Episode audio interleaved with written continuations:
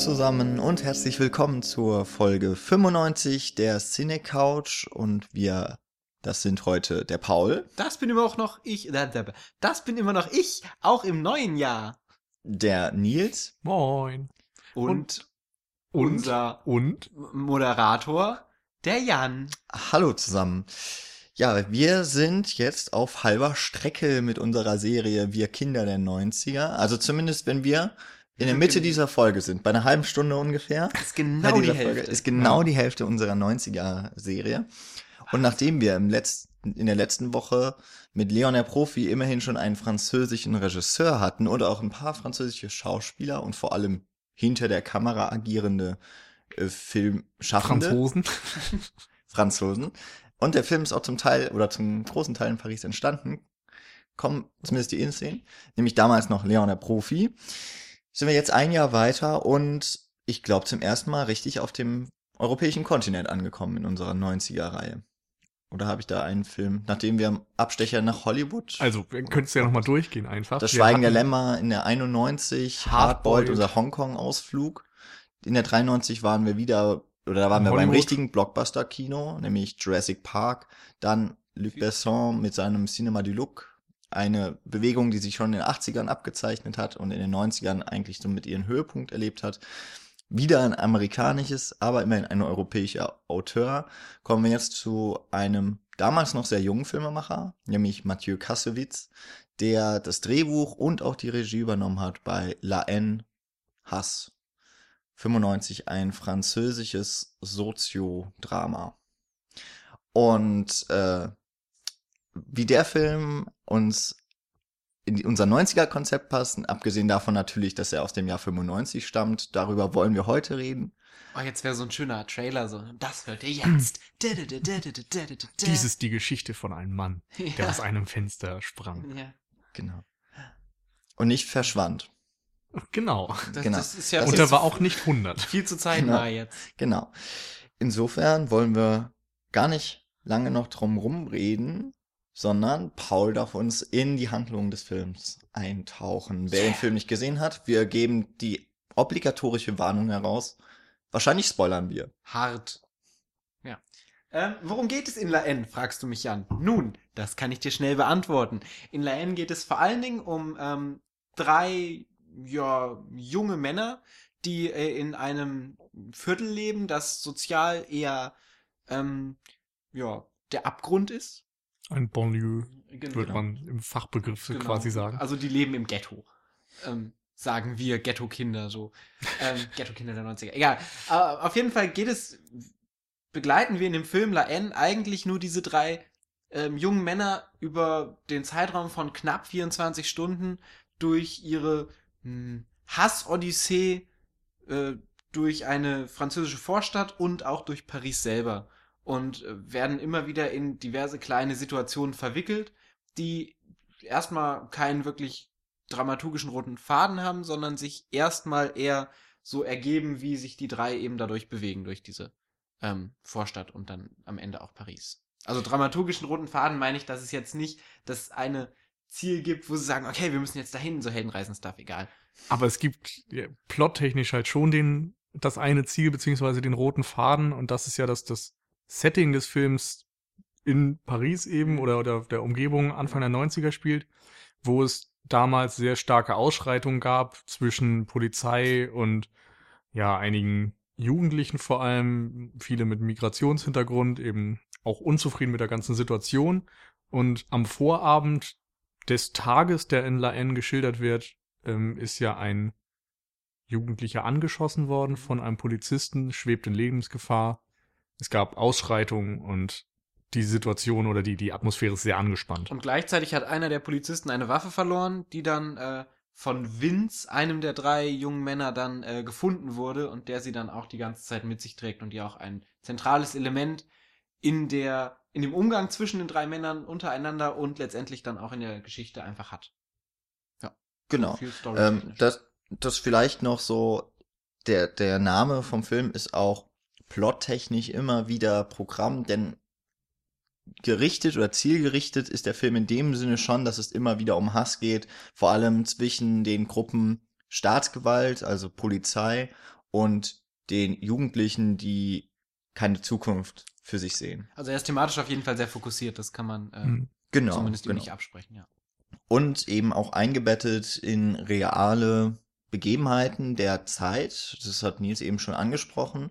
Ähm, so 93, glaube ich, waren, also ein bisschen vorher, zwei Jahre, äh, gab es einen Fall in Frankreich, der dann so ähnlich eben auch aufgegriffen wird, nämlich auch da ein Jugendlicher wurde erschossen, anscheinend aber da schon in Gewahrsam von Polizisten und dann bekommt hat er einen, Während er irgendwie an einen Heizkörper Ja, gefesselt genau. war, wurde der wohl erschossen. Auch, also nicht, nicht absichtlich, sondern die Waffe ist wohl, ja, als Unfall mehr oder weniger losgegangen, aber es lässt natürlich deutlich blicken genau, auf diese Umstände. ähm, so, so eine ähnliche Szene, wo äh, schon Jugendliche inhaftiert sind und dann gepeinigt werden oder beziehungsweise sogar gefoltert werden, spielt sich dann auch noch ab. Insofern deutlich durch reale Ereignisse inspiriert.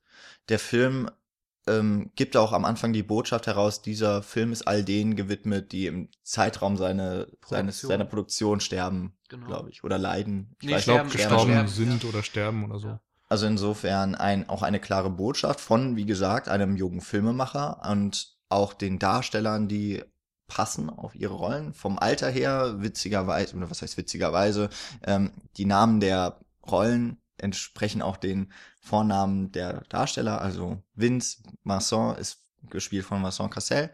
Einer der, Spe also ein französischer Schauspieler, der dann auch, finde ich, internationalen Rang noch später, vor allem mit Die purpurnen Flüsse, übrigens auch ein Film von Mhm. Mathieu Kassovitz, Ja. dann erlangt hat. ja, und an der auch Seite Black damals Swan von- zum Beispiel genau, auch sehr präsent ist. Ja. Eastern Promises von Kronberg. Genau. Ich würde jetzt noch ganz kurz äh, also noch, Kassovitz, wo du das gerade ja, gesagt hast mit dem Alter, da muss ich einmal kurz reingrätschen, denn äh, Vincent Cassel war tatsächlich 28. Ist, das, oh ja, sieht auch Also genau wie Mathieu Kassovitz zu der Zeit. Ja, Der wiederum hat einen Gastauftritt auch in dem Film als der Nazi, der am Ende Hm. verprügelt wird. Ähm, ich wollte gerade so noch zu Mathieu Kassovitz was sagen. Ähm, er ist, glaube ich, den meisten vor allem dadurch bekannt, dass er das Love Interest oder den Love Interest von äh, der fabelhaften Welt oder in die fabelhafte Welt der Amelie gespielt hat, nämlich Nino. Ähm, er ist Schauspieler, aber eben auch Regisseur. La N lief im Wettbewerb von Cannes, hat dort auch, oder Kassovitz hat auch den Preis für die beste Regie erhalten. Bei dem französischen Oscar-Pendant, dem César, wurde der Film mehrfach ausgezeichnet, ist also auch schon innerhalb sein, oder kurz nach Erscheinen hat er schon die Kritiker überzeugt und auch die Zuschauer. Mhm. Auch IMDb sagt eine Wertung von 8,1, wenn ich das richtig eben gelesen habe. Seit wann vertönen wir denn hier IMDb-Wertung? Was für ein, Weiß nicht, Pauls Ja. Gedächtnis sagt eine 8,1. was für ein Mainstream-Podcast sind wir denn jetzt geworden? In, ja aber schlimm. insofern, der Film hat ähm, nicht erst einen späten Ruhm, sondern Mhm. eigentlich direkt auch ein, ein zeitnah. genau, also Ja. hat so den Nadel der Zeit oder Das so zeigt sich sogar vielleicht noch mehr daran, dass er auch gleichzeitig starke Kontroversen hervorgerufen hat, weil er ja die Polizei beispielsweise teilweise sehr negativ darstellt. Und ähm, es gab dann wohl den Vorfall bei, ich glaube bei der Verleihung in Cannes, dass sich demonstrativ alle Polizisten, die so als Ordner oder so eingeteilt waren, von der Bühne weggedreht haben oder überhaupt jedes Mal, wenn die, ähm, wenn das Filmteam vorbeikam, weggedreht haben mit dem Rücken zu ihnen um ein Zeichen zu setzen. Und da wurde eben auch sehr deutlich in den Medien teilweise kritisiert von eher, ja, rechteren Medien vielleicht. Also es gab da deutliche Diskussionen, was die Relevanz aber auch nur und noch mehr unterstreicht vielleicht. Ja, jetzt im Grunde haben wir es so angesprochen, ein Soziodrama. Also wir haben ein, ein gesellschaftliches Konstrukt, das der Film entwirft oder wiedergibt, aber deutlich gefärbt. Also Nils hat es jetzt gerade schon Genau. gesagt, die Polizei, wenn die sich demonstrativ da abwendet, zeigt das schon, dass der Film ein ziemlich klares Urteil und eine klare Position bezieht, wie also ich finde, Ja. dass die Polizei schon sehr negativ dargestellt wird in dem Film. Nicht unbedingt, dass erst die Jugendlichen als Helden oder als, als Engel gezeigt werden. Sie haben auch durchaus Dreck am Stecken. Aber allein schon, dass der Film aus der Perspektive auch von Ja. Vince und Said vor allem und dann noch dem äh, Hubert gezeigt wird, also die drei Jugendlichen, zeigt es ja schon so ein bisschen, in welche Richtung der Film Mhm. letztlich zielt, Ja. würde ich sagen. Also ich finde auch, er hat eine starke Fokalisierung, ganz klar, ähm, dass wir eben diese ganze Sache aus, den, aus der Perspektive der drei äh, Jungen sehen. Ähm, auf der anderen Seite wirft er eben auch immer wieder Fragen auf und durchbricht ja dieses scheinbare Schwarz-Weiß-Verhältnis zwischen Gut und Böse so ein bisschen oder zwischen dem bösen Polizisten und den guten Jugendlichen. Äh, durchbricht er eigentlich ständig, habe ich das Gefühl, weil dann ja auch Polizisten vorkommen oder es Szenen gibt, wo Polizisten eben nicht als böse dargestellt werden und wo dann eben diese Mhm. diese Trennung ganz klar verschwimmen.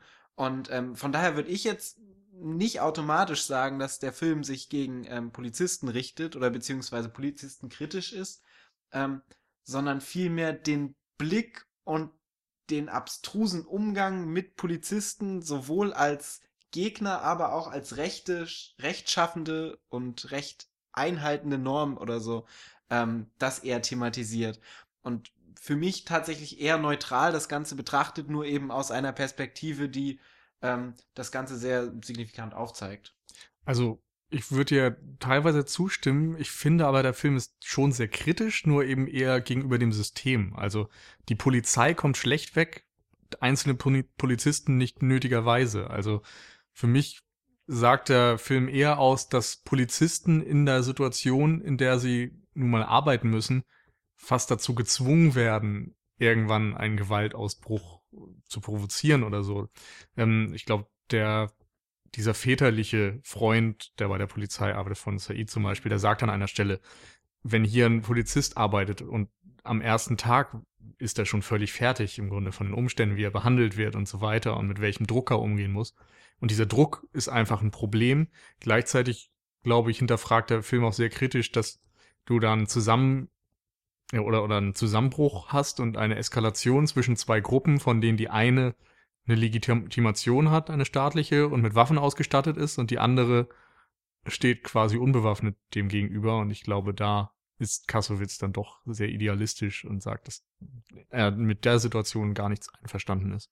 Ja. Ich, ich sehe da auch, auch vor allem so ein Ungleichgewicht. Wir bekommen es zwar nicht so richtig erzählt in dem Film, aber auch wenn man sich jetzt ähm, mit den Zuständen damals aus Frankreich so ein wenig vertraut macht, da ist eben hohe Arbeitslosigkeit von Jugendlichen. Übrigens etwas, was, äh, der Film ist ja jetzt auch 20 Jahre alt, äh, etwas, was 20 Jahre später entweder immer noch, aber ich würde sagen, erstmal wieder richtig akut geworden ist, wenn man sich so vor zwei oder drei Jahren, glaube ich, war es wieder ganz stark, dass große Ausschreitungen, insbesondere von Jugendlichen ausgingen in den Banlieues eben auch, also den Vororten Paris, ähm, da sich dort nach der, nach dem Zusammenbruch des Finanzsystems und der daraus res- resultierenden Weltwirtschaftskrise vor allem in Frankreich viele äh, Arbeitsstellen gekürzt wurden.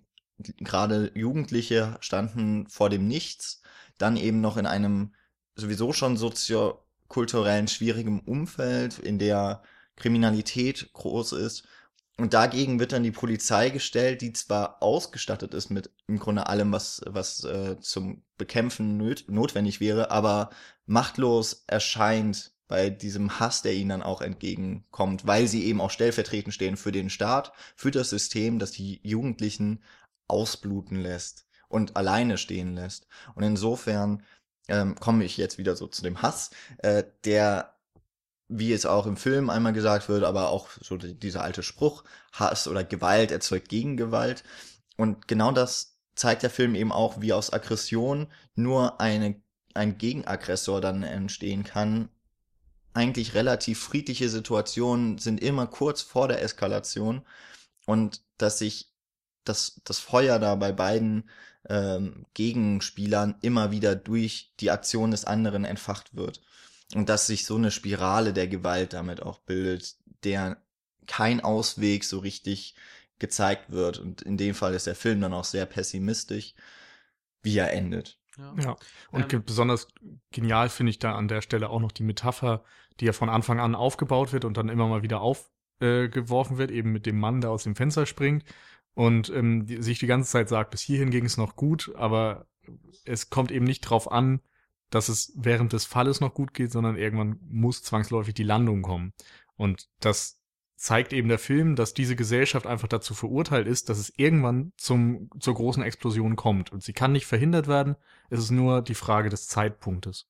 Hm. Finde ich auch sehr schön, dass mit das erste Bild, so richtig, dass man sieht, ähm, abgesehen, ich glaube, es beginnt gleich mal mit Archivmaterial von den Ausschreitungen von 93, 94. Also nicht nur, aber Genau, auch. Also auch. diverse von Ende der 80er bis dahin. Ja, aber das, das Bild, was du meinst, ist Genau. noch vor den Archivaufnahmen. Ist noch, okay, äh, man sieht die Erd den Erdball Mhm. aus, äh, dort sieht es noch aus, als wäre es vielleicht tatsächlich eine Satellitenaufnahme ähm, und ein Feuerball oder eine Explosion. Ähm, Beziehungsweise du siehst einen Molotow-Cocktail drauffallen, Genau, der dann explodiert. aber es sieht eben so aus, die Welt explodiert. Oder ist sinnhaft dafür. Und später ähm, kommen noch mindestens zweimal Plakate vor. Und das ist genau dieses Motiv. Die Welt und dazu der Spruch, äh, die Welt gehört euch. Was dann später noch umge... oder ähm, ich weiß, nein, mein Französisch ist jetzt nicht gut genug dafür, aber ähm, auf jeden Fall äh, wird dann später noch eins dieser Plakate umgeschrieben aus vous, also euch oder ihr, wird nu, uns. Und dann im Grunde auch das, was die Jugendlichen aussagen, eigentlich gehört uns die Welt oder uns gehört die Zukunft. Und somit wird ja auch dieses, dieses System in Frage Mhm. gestellt, dass die Macht oder dass die Herrschenden nicht mehr in ihrer Position bleiben dürfen, sondern es muss einen Wandel geben, es muss eine Revolte geben. Genau. Ein ganz Ähm, kleiner Hinweis noch, das ist ja noch mal ein lustiger Wink Richtung Scarface mit The World is Stimmt, Yours. the world is yours, genau. Ähm, stimme ich allem zu, ähm, dass gerade ne, auf jeden Fall eine große Gesellschaftskritik drin steht und auch eine ähm, Systemkritik auf jeden Fall. Aber um nochmal kurz auf den, The auf den Themenkomplex wegen Polizisten und so zurückzukommen, ähm, finde ich, dass die Polizisten eben nicht kritisch dargestellt werden, sondern diese Masse an, also wenn sie kritisch dargestellt werden, dann nur als, als ähm, Instanz, die eben fungiert und sobald Polizisten aber äh, in Personen auftauchen, werden sie sehr facettenreich irgendwie auch dargestellt. Es Mhm. gibt dann natürlich die Arschlöcher, die gibt's aber auch unter den Jugendlichen genauso. Da werden dann zum Beispiel auch Nazis eingeführt, die ja genauso ähm, wie jetzt unsere drei Protagonisten ähm, in dem gleichen Alter sind. Nur eben den Hass quasi in eine andere Richtung lenken als die drei, die eher gegen die Systeme, also gegen die Polizisten wettern, sind die die Bösen, die dann dagegen werden. Genauso wie dann die Polizisten selber einen Hass haben, der eben auch so ein bisschen aus Gegenhass, der dann auch in eine Richtung gedrückt wird. Entweder sei es eben ähm, gegen die Leute, die man gefangen nimmt, wenn man die Folterszenen oder so dazu nimmt, oder eben der Hass in so eine, so eine Lethargie und so eine, so eine, ähm, na, wie nennt man das? Eine Resignation umschwingt, wie das zum Beispiel Mhm. bei diesem Freund von der Familie so ein bisschen der Fall ist, der dann auch sagt, ja, hier geht eh alles zugrunde irgendwie. Ähm, und es gibt ja auch diese eines oder eine Szene, die ich echt sehr schön fand, wo sie dann in Paris plötzlich ankommen, die drei, und dann plötzlich nicht mehr wissen, wohin sie gehen und deshalb einen Polizisten nach dem Weg fragen und der Polizisten dann denen sagt, wo sie auch lang müssen. Wo es dann ja auch wieder zeigt, okay, der Polizist an sich selber ist nicht schlimm, aber diese Instanz, diese rechte Instanz, ähm, die genauso wie die Wand der Jugendlichen, die irgendwie eine Zukunft haben wollen, aufeinanderbricht, die funktioniert in dieser Gesellschaft nicht. Und das ist das Problem. Mhm. Eben dieses beide, dieses Wand aufeinandertreffen, wenn zwei gesichterlose Massen aufeinander prallen. Und das passiert ja auch sehr viel im Film, dass du sehr viele Se Sequenzen hast, die dann auch ähm, filmisch und auch akustisch und so ähm, so umgesetzt werden, dass du teilweise gar nicht mehr weißt, okay, was passiert hier gerade, weil alle durcheinander reden, weil jeder durcheinander schreit, weil so viele Gesichter auf beiden Seiten sind, alle fuchteln irgendwie rum ähm, und wo dann eben das Individuum zur Masse verkommt, das dann gegeneinander ähm, auf, aufeinander prallt und ähm, das finde ich dann auch einfach ganz schön. Und passiert, wie gesagt, nicht nur mit den Polizisten, sondern auch mit den drei Jugendlichen, die wir, oder drei jungen Männern, die wir die ganze Zeit verfolgen. Ähm, von dem her, wie gesagt, bin ich der Meinung, dass es jetzt nicht zwangsläufig Polit polizistenkritisch ist, sondern einfach systemkritisch für beide Seiten. Ja, auf jeden Fall. Es Mhm. das, was im Grunde ja auch der Film gar nicht zeigt, ist, wie kommt es eigentlich zu dieser Situation? Wir werden reingeworfen. Es ist schon eine Situation, es ist ja eine Situation, die man nachvollziehen kann. Also, und man kann sich ja denken, wie es dazu gekommen ist. Also man muss ja auch einfach ähm, sich mal vor Augen führen, dass es normalerweise keinen guten Grund dafür gibt, also einen bestimmten, dass man sagen kann, das ist der Startpunkt für irgendwelche Auswirkungen, sondern es ist meistens eben der eine Tropfen, der das fast zum Überlaufen bringt, weil die Situation schon so verfahren und angespannt ist, dass dann ein kleines Ding irgendwie ausreicht. Also ich will jetzt nicht sagen, dass der Tod von dem Jugendlichen, ich weiß nicht mehr, wie der hieß, Abdel, Abdel, glaube ich, Ja. Der, ähm, dass das ein, eine kleine Sache ist, aber es ist natürlich doch etwas, was für sich genommen nie diese Ausschreitung her heraufbeschworen hätte. Ja, wenn ich mich jetzt, ähm, wenn ich jetzt so denke, auch an die jetzt wieder Gegenwart, gab es ja vor kurzem in Amerika den Fall, dass ein Polizist auch noch, dann noch, natürlich noch ein weißer Polizist Ja. hat einen schwarzen Jugendlichen erschossen, was eben diese, immer die Eskalation bedeutet. Vor allem, wenn es schon diese angespannten Verhältnisse gibt. Und das haben wir ja hier auch. Und immer wieder, dass Meinungsführer quasi aufeinandertreffen. Es gibt diese Szene auf einem Dach, wo ähm, der Polizeichef mit quasi dem Anführer der Jugendbande auf dem Dach dann äh, in der Diskussion ist. Es gibt ganz viel Störfeuer von anderen Personen. Auch die Polizisten sind sehr fahrig und lautstark und sehr resolut in ihrem Auftreten und befeuern damit auch wieder dann diese diese ja dieses sowieso angespannte Verhältnis gerade da. Aber die Meinungsführer, die sich durchsetzen können noch in dem Fall noch, was Hm. am Ende aufbricht eben, dass es immer noch diese Individuen gibt, wie man es ja auch, weiß nicht, auch aus der Politik kennt man das ja, die dann doch noch die Eskalation vermeiden können, aber eben auch nur punktuell. Das fand ich da auch eine, eine Ja. ganz starke Szene, wie sie so gegenüberstehen. Übrigens, etwas, was dann später im Film öfter mal so auftaucht, 90 Grad zu den beiden. Also ähm, die Kamera rückt beide Personen ins Bild und geht auf den möglichst größten Abstand zu ihnen. Ähm, wir hatten schon mal öfter Blick- und Handlungsachse angesprochen.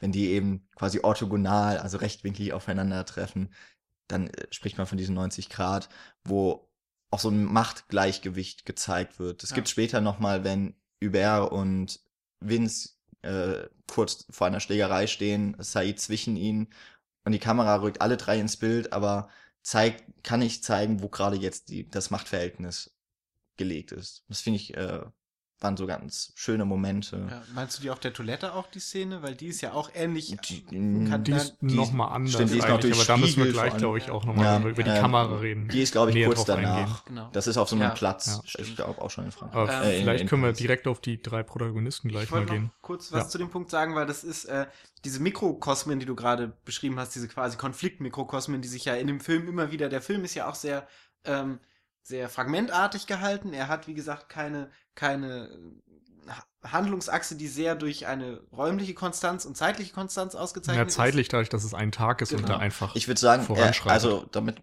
ich würde sagen, er hat nicht diese übliche ist. Dreiaktstruktur. Genau, ja. Also weil der, der rote Faden hat es halt Ja, schon, ne? Einfach Ja. nur durch die, dass man halt die Personen alle oder die drei Personen werden verfolgt über einen gewissen Ja. Zeitraum. Aber man hat fast eine. Ansammlung von kurzen Geschichten. Stimmt, die ja. eine wird erzählt, dann die nächste, dann die nächste und Genau. zusammen ergeben sie dann eben doch einen, einen sinnvollen Zeitstrahl, auch wenn die Dramaturgie dann eine andere Also die ist. räumliche Einheit ist auf jeden Fall durchbrochen. Du hast immer wieder Ellipsen, mit denen gearbeitet wird. Manchmal werden sie kenntlich gemacht durch eine Uhrzeit, die eingeblendet wird, manchmal nicht.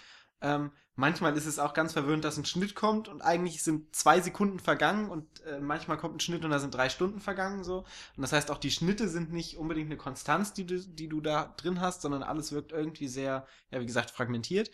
Mm, Und äh, dazwischen geben sich immer kleine Konflikte und die funktionieren ja genauso wie dieser ganze Film funktioniert, dass du eben nicht weißt, okay, wie ist das jetzt passiert, wo, wo wir hinkommen und ähm, bei diesen kleinen Mikrokosmen-Konflikte gibt es auch immer wieder Dialoge, die dann ganz plötzlich, was du ja auch schon gesagt hast, plötzlich aufbrausen und zu so einer riesigen Konflikt werden und Leute prügeln sich und so. Und du weißt überhaupt gar nicht, im Moment, warum prügeln die sich denn jetzt? Was, was ist denn jetzt überhaupt passiert?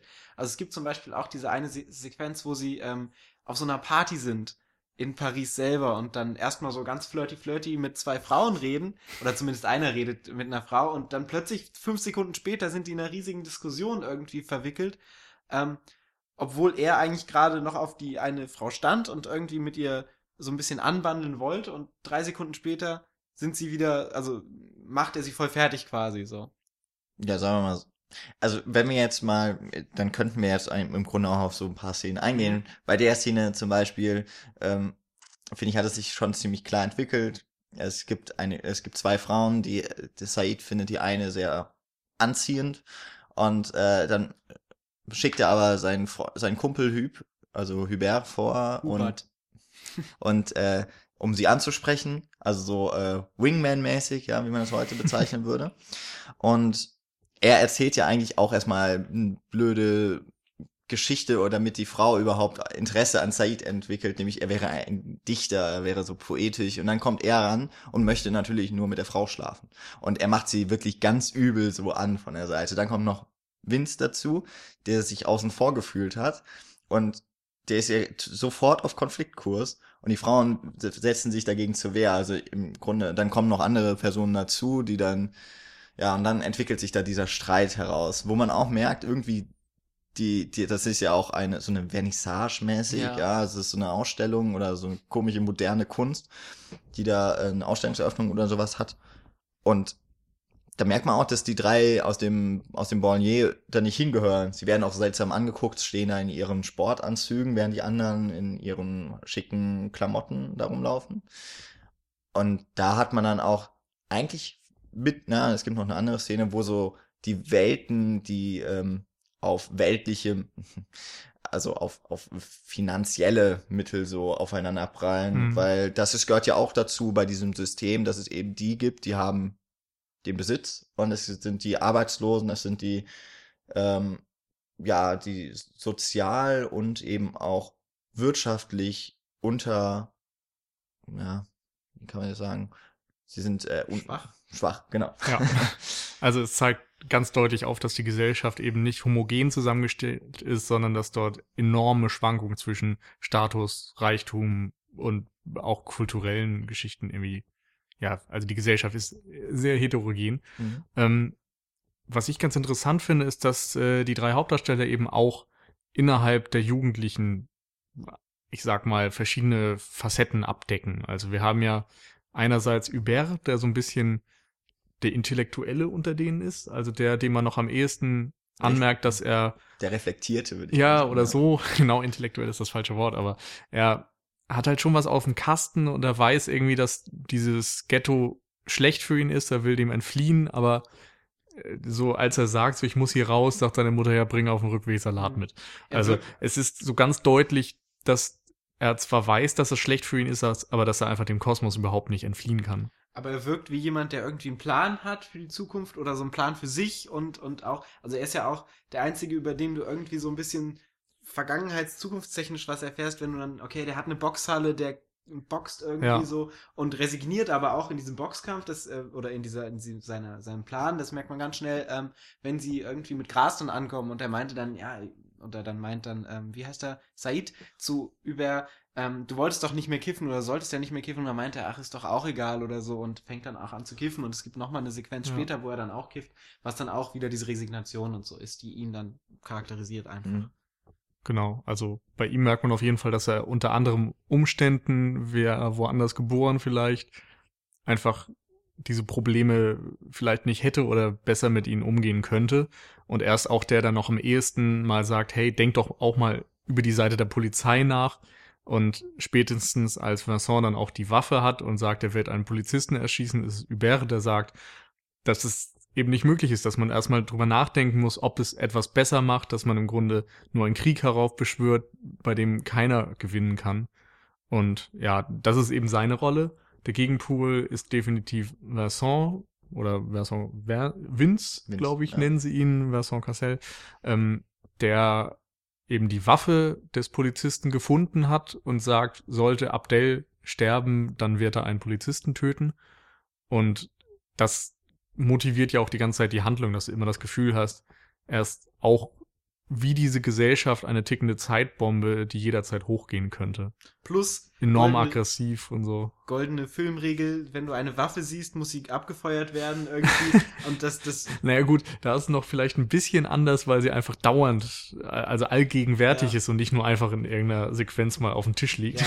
Aber so rein prinzipiell wird da ja auch schon sehr stark mitgespielt einfach. Ähm, ja. Genau. Und er ist auch eindeutig der Aggressor von ja. allen drei. Ja, und Said, ähm, ja, was soll man denn da sagen? Er ist so der, der immer ein bisschen untergebuttert wird, würde ich mal sagen. Der hat. Er wirkt jünger und kleiner, so ja. der, der, der kleine Bruder, der noch mitgeschleppt wird. Genau, obwohl er ja auch gerade der, okay, er ist derjenige, der auch zu Vince und Üb hochschaut. Er würde gerne so sein wie sie, ist aber auch immer jemand, der die Aktion in Gang bringen möchte. Also hm. da gibt's diesen, diesen kurzen Abstecher zu Asterix, ja, also auch seltsam, dass man, also ich könnte mir nicht vorstellen, dass es wirklich ein Name ist in Das Frankreich. ist, glaube ich, ein Deckname, weil der Drogen dealt. das, das wahrscheinlich sowieso. Wird ja dann auch aufgegriffen, als sie dann da klingeln Genau. und dann meint, "Hey, Asterix gibt's hier nicht, aber nur ein Obelix haben wir hier. Genau. Aber weil, weil dann so äh, Asterix, aber ich weiß nicht, wie sein Nachname ist und sie stehen vorm Klingelschild, wo ich jetzt nochmal hätte nachgucken müssen. Aber ich glaube, es sind wirklich auch die Nachnamen der Sch einiger Schauspieler, die Also Cassel das steht Cast da und auf Crew. Genau. Also ich glaube, der, ich habe vorhin gelesen, der, der Regieassistent oder so war auch mit drauf. Ja.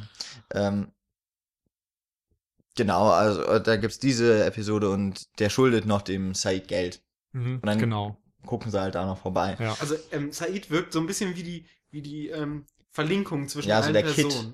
Personen. Genau, Ja. ja. Der so alle ranhält, letztendlich sehr wenig von sich aus macht, aber so die ganze Zeit seine Fühler irgendwie ausstreckt nach anderen Personen und nach Aufmerksamkeit buhlt und auch viele Sachen macht, ähm, um auch einfach cool zu wirken. Also wenn dann da unten die Skinheads langlaufen, dann ruft er denen eine Beleidigung zu. Wahrscheinlich in dem Hinterkopf, okay, die gucken jetzt gerade zu und sehen, wie ich da die Leute beleidige oder so. Ja. Dann, Und dann er steht eben wirklich bildlich auch immer zwischen den beiden. Also es Genau. gibt diverse Sequenzen, wo sie beispielsweise in der Bahn sitzen und an beiden Fenstern sind dann Hubert und Vince und in der Mitte irgendwo ist Said. mh, Und steht eben auch zwischen den Argumenten. Teilweise will er irgendwie Vince folgen und ähm, eben auch mit der Polizei kämpfen, vielleicht einen Polizisten erschießen und folgt dem Gedanken gut irgendwie. Auf der anderen Seite ist er dann teilweise auch wieder gemäßigt und versucht Vince zu beruhigen und schenkt eher Hubert Glauben. Und diese Wechselwirkung symbolisiert irgendwie seine Figur, würde ich sagen. Ja, und nicht zuletzt muss man es halt irgendwie auch erwähnen, die drei haben so einen, auch einen kulturellen Repräsentationswert. Also der Vince ist Jude, der ähm, kommt offensichtlich, oder die Familie hat auf jeden Fall Migrationshintergrund So aus. arabische Wurzeln oder so. Ja, äh, Hubert eher so der, Oder ja, ist wahrscheinlich ja Afro, Nordafrika, also Marokko genau. und so ist, glaube ich, sehr verbreitet in Frankreich auch. Genau, und, Wo kam und noch sie dann her? das war da auch dann- irgendwie. Ja, ich glaube, der war aus Marokko, beziehungsweise Algerien. Algerien, Algerien genau, das war's. Ähm, genau, und das, das ist dann Said. Also man hat, man hat also auch da schon mal so drei Mi Migrationshintergründe, sage ich mal, die auch noch aufeinander brechen, aber auch eben alles, die ähm, ja die die Hintergründe, die man auch zum Beispiel mit so einer Industriestadt wie Marseille, die immer wieder in, in großen oder die vor allem auch schon mal Schlagzeilen durch ihre hohe Krimi Kriminalität hat oder durch die Armut auch in dort auch den Banlieues. Also insofern, die passen repräsentativ auch in das sozial schwache Umfeld. Und Mhm. auf der anderen Seite halt wenige oder die Polizisten, die offensichtlich auch ein wenig Sympathie mit dieser Gruppe haben, haben auch einen Migrationshintergrund, sind also die Leute, die haben es aus diesem Kreis rausgeschafft. Also es, sind keine nicht in Frankreich geboren. Das ist, ja, wenn man das so sagt, dann klingt das immer so ein bisschen, hat das so einen fahren Beigeschmack. Ähm, aber es sind halt die, die auch noch die Weißen, die gerade aggressiv gegen die sozial Schwachen Hm. antreten. Man sieht ja auch bei der Vernissage zum Beispiel nur wirklich europäisch aussehende oder französisch aussehende Menschen und es finden sich ganz oft diese Unterschiede. Wir haben ja dann auch die Nazis, die genau das gleiche Aussehen haben. Also es, es wird da schon irgendwie auch mit diesen Konflikten gespielt, was sicherlich auch, ja, seinen Grund hat. Also natürlich wäre es schön, wenn wir keine Probleme mit Rassismus in der Welt hätten, aber das ist nun mal nicht die Realität und der Film stellt das dann recht deutlich dar. Genau. Also so ein wenig soziale Wirklichkeit findet sich dann auch noch mal Ja. in innerhalb der Rollen wieder. Genau. Ähm, wir haben jetzt die drei auch ein bisschen charakterisiert, aber letztendlich ähm, zeigt der Film ja auch, dass auch wenn, ähm, dass ihre Persönlichkeit selber auch sehr abhängig ist von den Umständen und sehr die drei auch immer hin und her geschüttelt werden. Also ähm, das zeigt sich ganz besonders an den beiden Konfront äh, Konfrontationen zwischen äh, oder an den an, der Konf an dem Konfrontationspotenzial zwischen äh, Hubert und Vince, die ja, wie gesagt, immer so ein bisschen gegeneinander stehen den ganzen Film über. Und dann gibt's ja immer wieder Situationen, in denen Vince auch ganz klar ähm, über dieses Erschießen von einem Polizisten nachdenkt und auch das immer, oder Erschießen einer Person und als Aggressor der Gruppe quasi und das immer wieder thematisiert wird. Und letztendlich sieht man, dass der Aggressor von ihm gar nicht von ihm selber kommt, weil er letztendlich eigentlich sowas gar nicht machen will. Also, weil immer wenn so kritische Szenen sind, wo er die P Pistole auf jemanden richtet, dann ähm, drückt er sie letztendlich nicht ab, weil ihm das alles zu viel wird und ähm, ganz, ganz, ganz, Na, er feuert ja nicht einmal Genau. die Pistole ab. genau, ganz stark zuspitzen tut es sich einfach, wenn dann dieser ähm, Nazi vor denen liegt und er dann wirklich die Pistole an seinen Kopf gesetzt hat und dann plötzlich diese ganze Situation umgedreht ist und ähm, Hubert ihm sagt, er soll ihn erschießen, weil er dann eben wahrscheinlich auch so einen Hintergrund hat wegen ähm, Rassismusgedöns und so, der er dann eher, ähm, den, der ihn dann eher tangiert. Ähm, und man sieht einfach, dass Vince das einfach nicht kann und auch nicht machen möchte und da registriert er es wahrscheinlich auch selber.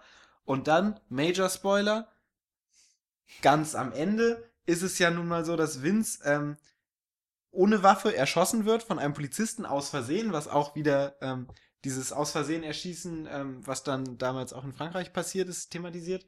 Ähm, und letztendlich dann diese ganze Rollenverteilung umschwenkt und ähm, Hubert dann eben Mhm. derjenige ist, der als Aggressor auftritt, die Waffe in die Hand nimmt und dann den Polizisten letztendlich dann erschießt. Genau. Weil die Gesellschaft ihn quasi, oder weil, weil Der, das ist ja gar dann nicht. wirklich Also, der Tropfen, wichtig- der das fast zum Genau, Überlaufen bringt. wichtig ist erstmal, dass er natürlich die Waffe von Vince bekommt, nachdem der den Nazi nicht erschießen konnte, eben den äh, Matthieu Kassowitz, ähm, weil ja, weil er einfach merkt, dass es einfach ist zu sagen, ich töte jemanden, aber es was, was ganz anderes ist, das auch durchzuführen. Und er vertraut dann Hubert die Waffe an, weil er das eben der Gemäßigte ist, weil der am ehesten reflektieren kann und weiß, wann man vielleicht äh, diese Waffe für seine Vorteile nutzen kann und wann man sie lieber verstecken sollte. es Oder- ist ja am Anfang auch ein großes Thema, dass erstmal Vince die Waffe mit sich herumträgt, mit aus Polizeirevier nimmt zum Beispiel. Und die anderen sagen, dass man die Waffe eben verstecken muss, dass man sie irgendwo weit weg von allen Konfliktherden aufbewahren muss. Und Hubert wird diese Aufgabe eigentlich anvertraut und dann greifen eben die Umstände um sich. Er rächt möglicherweise den Tod von Vince oder wird vom Polizisten erschossen. Ich, also für mich ist es so, dass es einfach, also für mich ist die Situation klar, dass eben beide dann mit der Pistole sich gegenüberstehen. Der Polizist ähm, äh, hat die Pistole an Huberts Gesicht ge gedrückt. Genau, und hat er- vorher genau, eben Vince erschossen. Genau. Und das ist ja dann auch nochmal eine ganz klare Message, die sich sagt, egal wie es endet, am Ende erschießen wir uns alle gegenseitig und es gibt keinen Gewinner. Es gibt So. Krieg.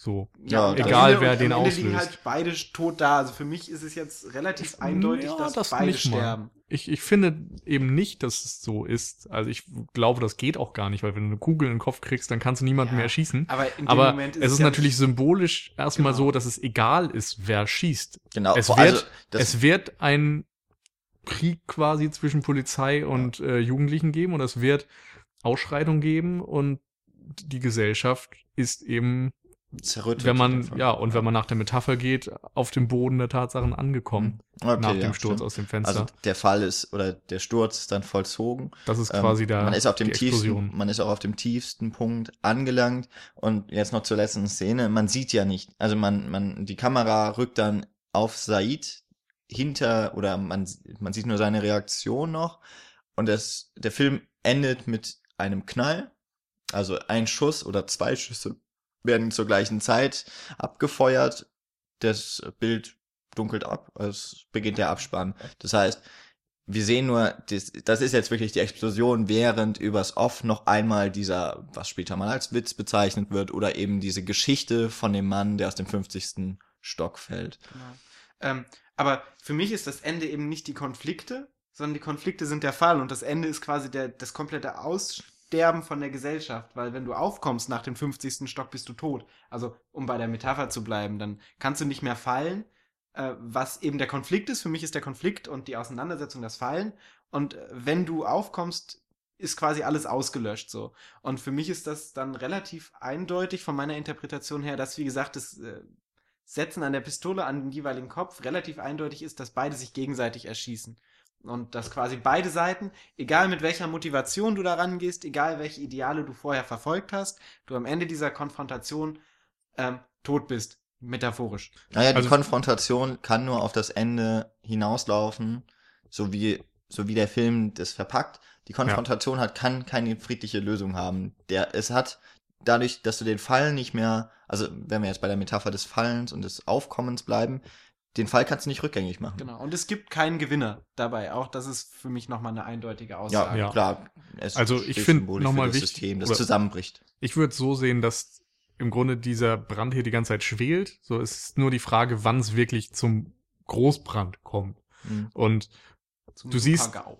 während des Films eben diesen Mikrokosmos, du siehst ein paar Jugendliche, du siehst ein paar Polizisten und in dem Moment des Endes ist dieser Konflikt eben nicht mehr in einem gewissen Mikrokosmos vorhanden, sondern er ja, über, greift über auf die gesamte Gesellschaft. Das ist dann kein kleines Problem mehr, was regional verortet ist, sondern in dem Moment ist die gesamte Gesellschaft der Brandherd. Ja. So, also das ist meine Sicht, aber Das ist steht Ja, letztendlich- wie gesagt, diese ganze Geschichte auch für die ganze Gesellschaft. Genau. Von dem her. Ähm, was ich noch ganz äh, interessant finde und noch mal kurz erwähnen will, ähm, wenn wir bei dem Herum ähm, ja, Schleudern von den Personen in dieser Gesellschaftsordnung und so sprechen, dass ja auch ähm, die Personen, sowohl wie der Film fragmentarisch ist, diese Personen irgendwie fragmentarisch handeln und eben keinen keinen straighten Weg haben, den sie folgen. Ähm, das wird auch mehrmals bildlich eingefangen, wenn irgendwelche Personen in eine Richtung laufen und nach drei Sekunden die Richtung wieder komplett wechseln und wieder zurückgehen, den gleichen Weg, den sie ge gegangen sind. Das wird mehrmals aufge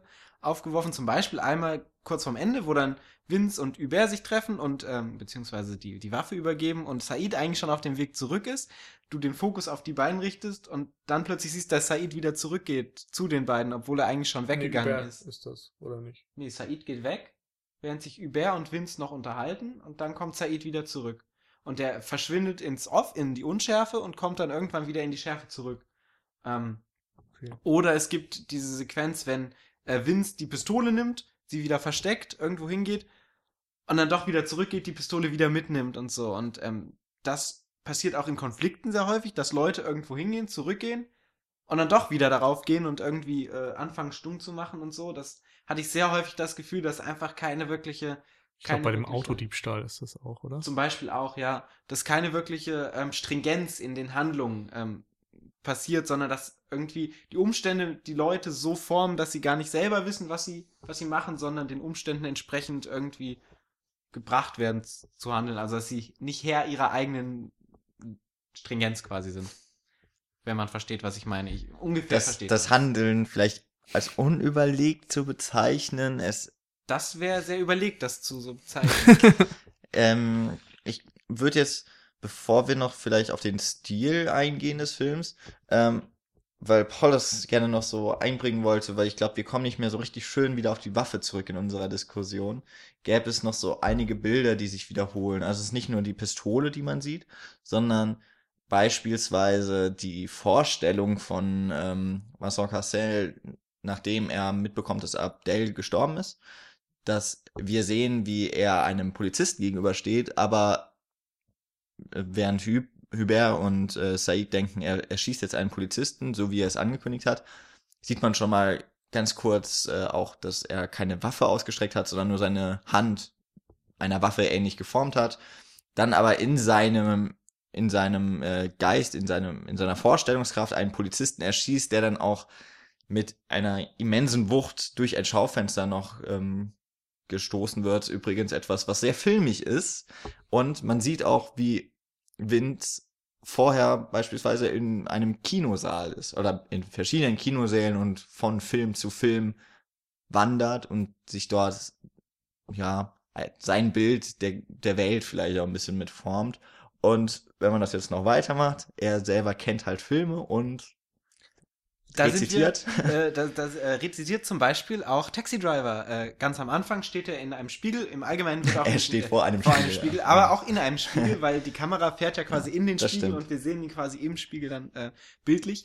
Ähm, und ähm, im Allgemeinen sind Spiegel auch ähm, recht häufig, die dann auch wieder auftauchen. Ähm, und da sind wir auch wieder beim großen Thema der 90er, was dann auch wieder so thematisch passt. Ähm, Nils meinte, sie haben bei Leon schon, also ich habe mir natürlich jeden, jeden Podcast hier angehört. deshalb- Mehrfach. Natürlich. ähm, wenn ihr was zu Postmodern hören wollt, hört euch den Leon-Podcast an oder auch sehr zu empfehlen, der Le Big Lebowski-Podcast. Oder ich glaube, bei Django sind wir bestimmt auch mal über Tarantino darüber gestoßen. Aber ich glaube, da waren wir noch nicht so klug, da haben wir noch nicht so kluge Sachen erzählt. Oder wir haben es weggeschnitten, Ja. weil, weil die Aufnahme kaputt war. Ähm, genau, also großes Thema der 90er Postmoderne, das heißt die ähm, Rückbesinnung auf das Medium an sich, das heißt, dass du dir als Medium bewusst bist, dass du ein, mediale, ein mediales Produkt bist ähm, und dementsprechend auch die Künstlichkeit nach vorne stellst. Das wird dann natürlich auch getan in Rückbezügen zu anderen Filmen und im Rückbezug auf dich selber.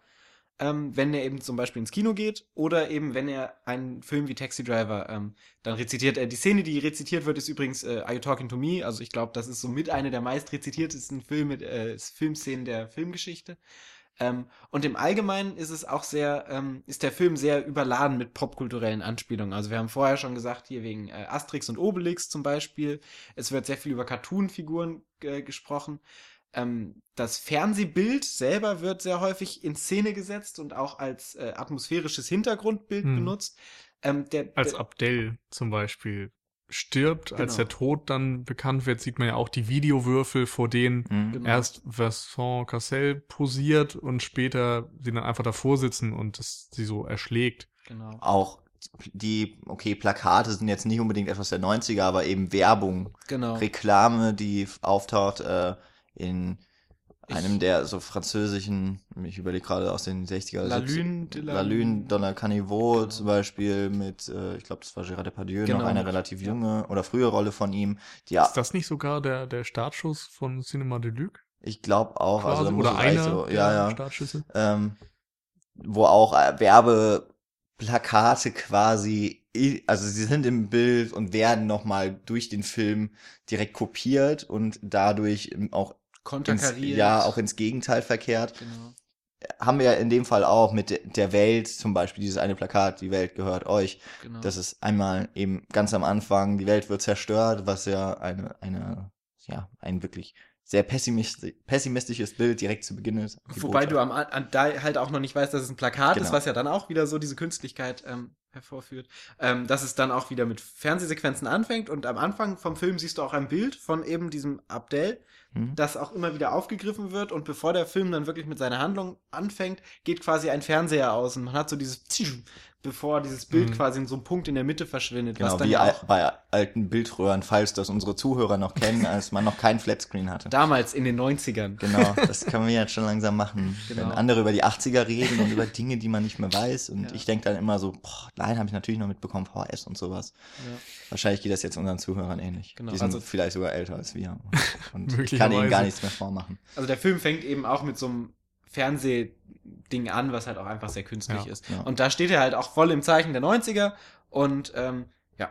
Und auch die Namen, dass die die gleichen sind, was ja auch schon irgendwie wieder so, äh, A, zum einen dokumentarisch einfach irgendwie wirkt Genau. und man sagt, okay, das ist halt eins zu eins eine Abbildung von der reellen Welt, dass du quasi keine Künstlichkeit dazwischen hebst, aber auf der anderen Seite eben auch wieder diese Rückbesinnung, Schauspieler, Real Realität, so dieses, dieses ähm, ja, Spannungsverhältnis zwischen Kunstwerk und Realität wird einfach in der Mhm. Postmoderne aufgehoben. Ich glaube, ist ja Metafiction ist das dann auch. Ja, so, so, weit ne? würde ich nicht gehen. Also, das ist ja dann noch mal extremer im Grunde. Also, wenn du wirklich, ich sag mal, Adaptation zum Beispiel von Spike Jones war das, glaube ich, ähm, macht Metafiction, denn dort ist eben die Okay.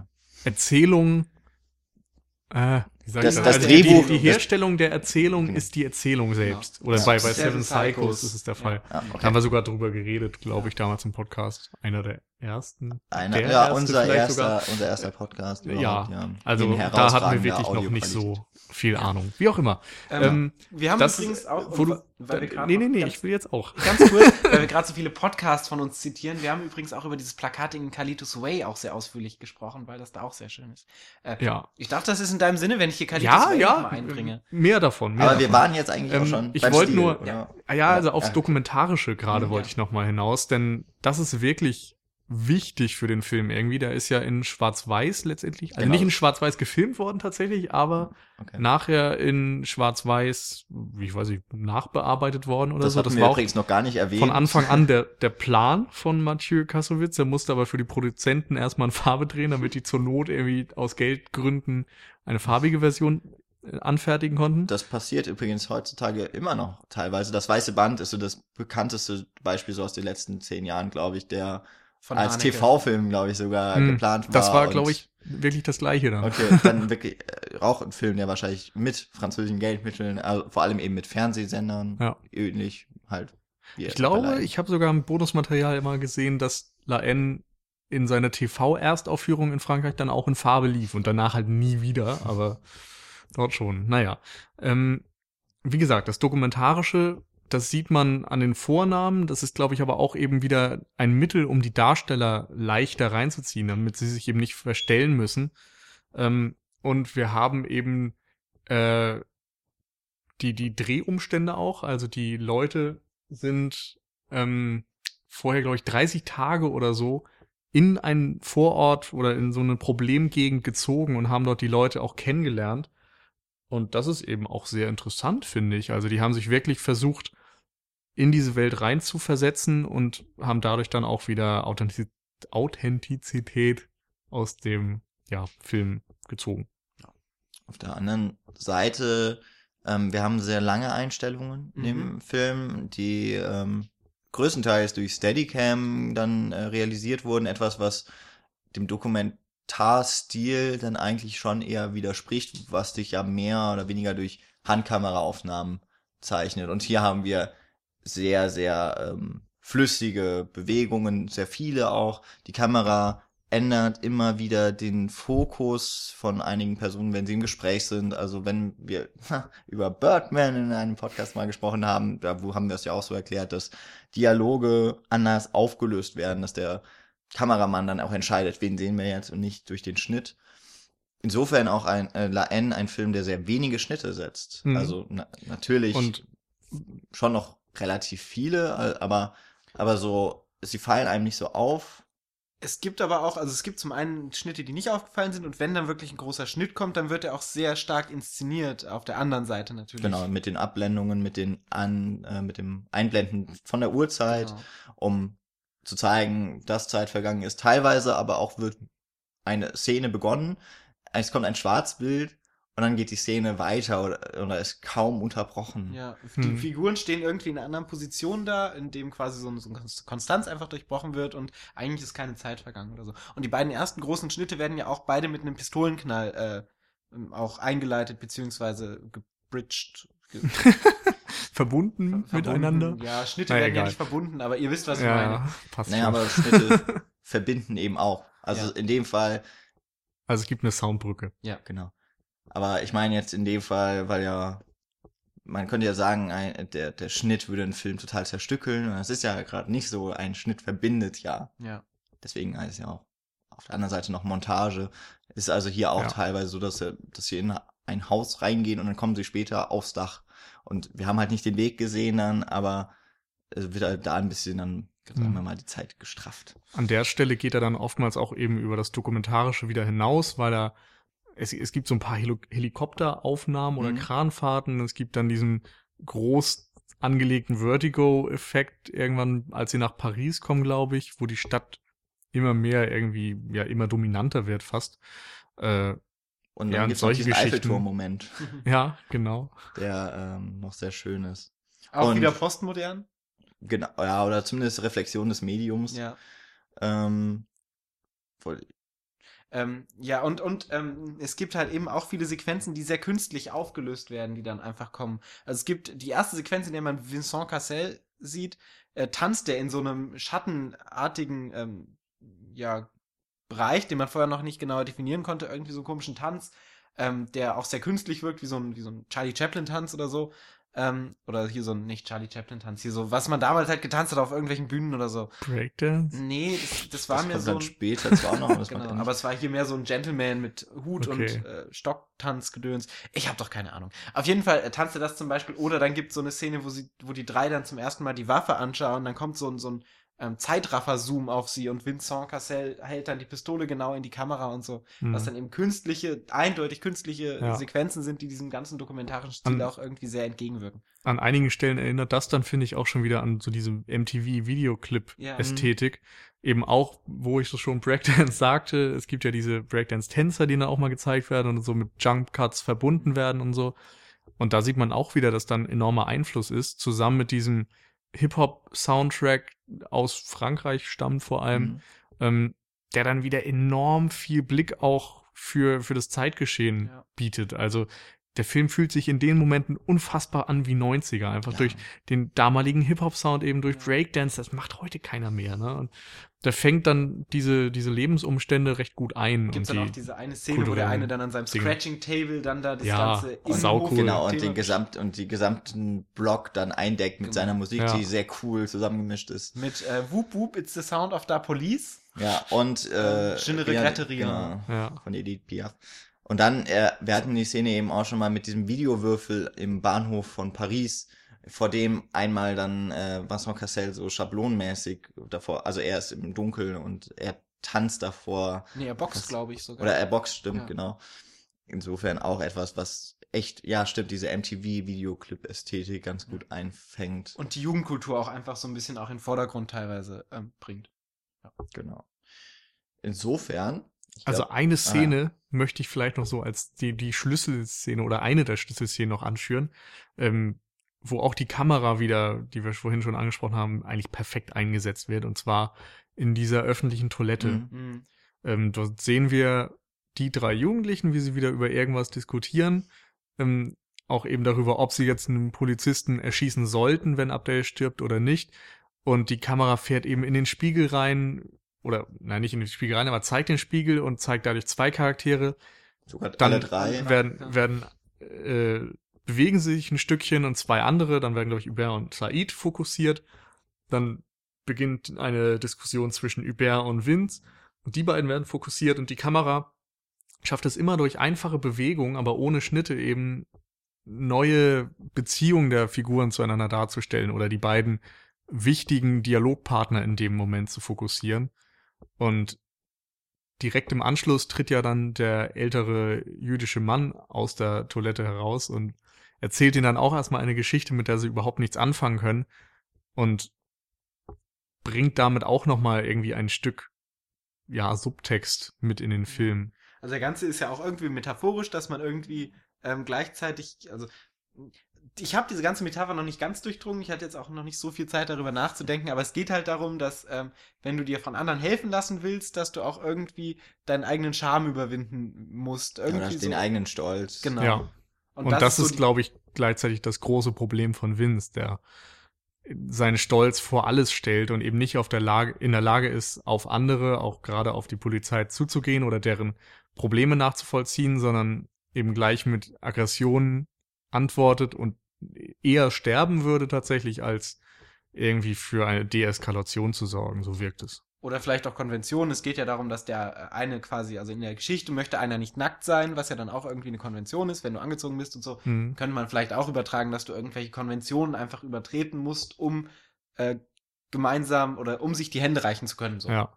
Und gleichzeitig haben wir den Rückgriff auf ähm, das Dritte Reich, auf den Nationalsozialismus und das schon die Nachkriegsgeschichte. ja, Ja. ja, Das ist ja- vor allem eben auch das ungeheure Leid der jüdischen Bevölkerung damals und dass die Probleme, die jetzt vielleicht die Jugendlichen vor sich haben, im Vergleich dazu fast lächerlich sind und sie sich dann vielleicht doch eher bemühen sollten, damit umzugehen, anstatt sich dadurch eine Legitimation zu holen, ja, einen Krieg zu provo- provozieren. Und was man in dieser Szene auch wieder hat, ist diese Selbstreferenz, dass Said mehrfach nachfragt, äh, was wollte er uns jetzt eigentlich sagen?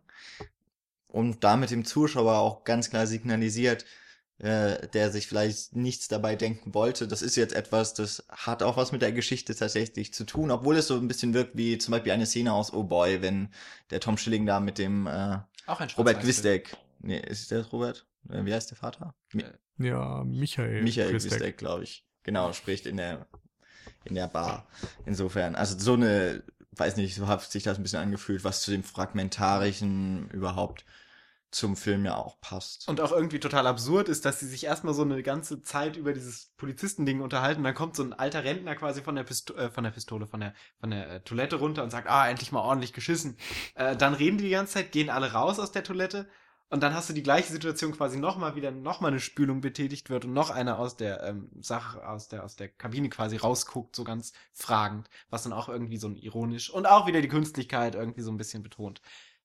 Ja, hat mich, das hat mich wiederum an das, ich weiß nicht warum, aber so an Asterix-Cartoons erinnert. Und so auch so, hm, was war los hier?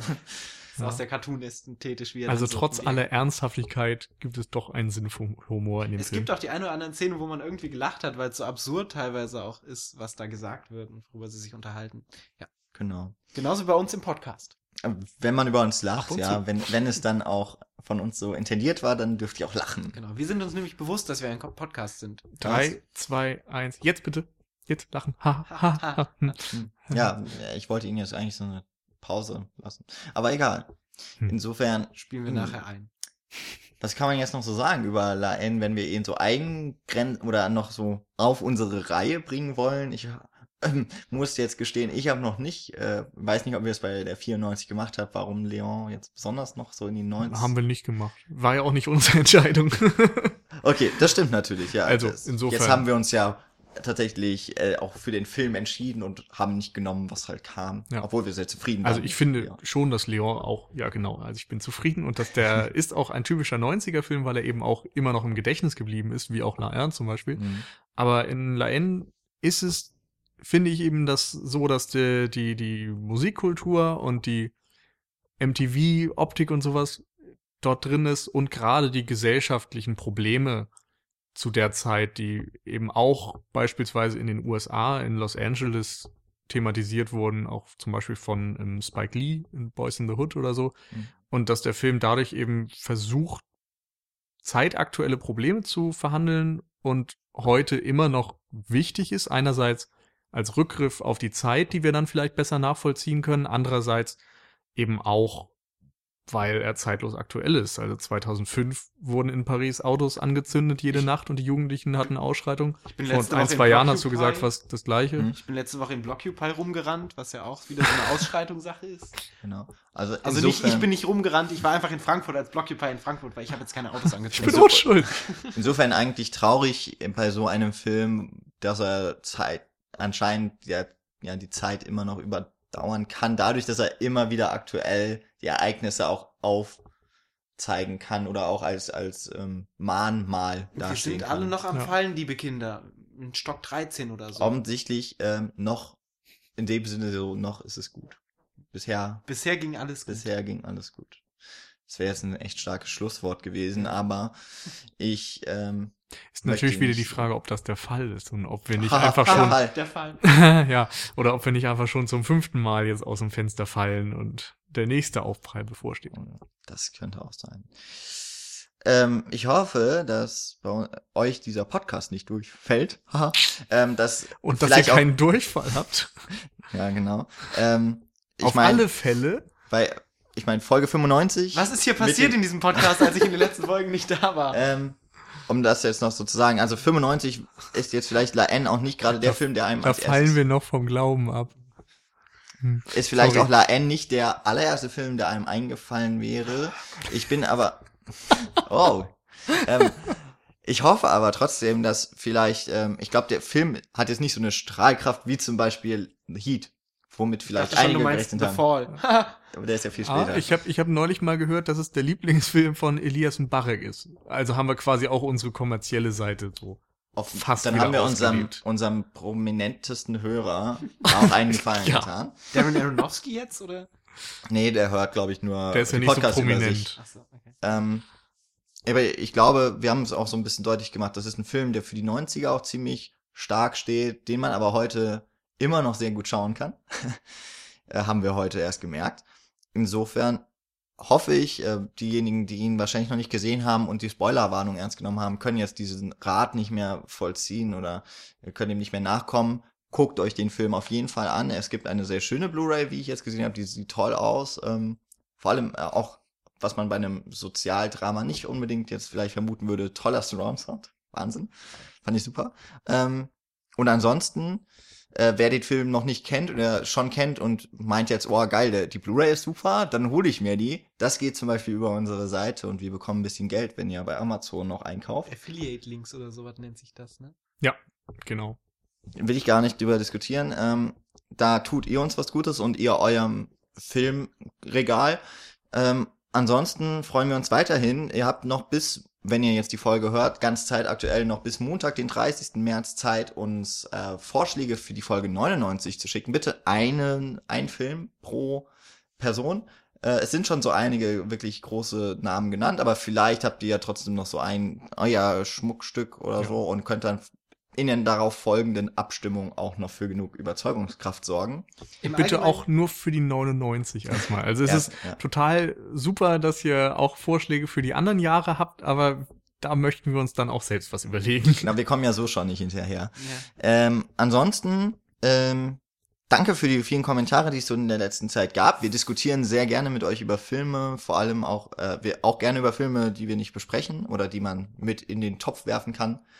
Und äh, wenn euch das alles so super gut gefällt, dass ihr sagt, boah, das ist mir Geld wert, dann dürft ihr uns natürlich weiterhin bei Flatter bespenden. Ich glaube, erst bei Folge 100 werde ich dann mal wieder mich bei allen namentlich und so bedanken.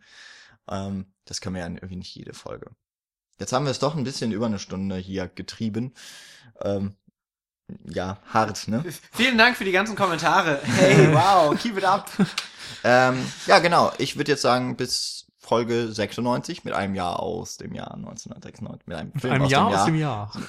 Mit einem Jahr und einem Film aus, dem, aus diesem Jahr 1996 hört ihr uns dann wieder. Bis dahin wünschen wir euch sehr viel Spaß und lasst noch ein bisschen die 90er aufleben. Yeah, it's the sound of the police. Ciao. Tschüss. Tschüss.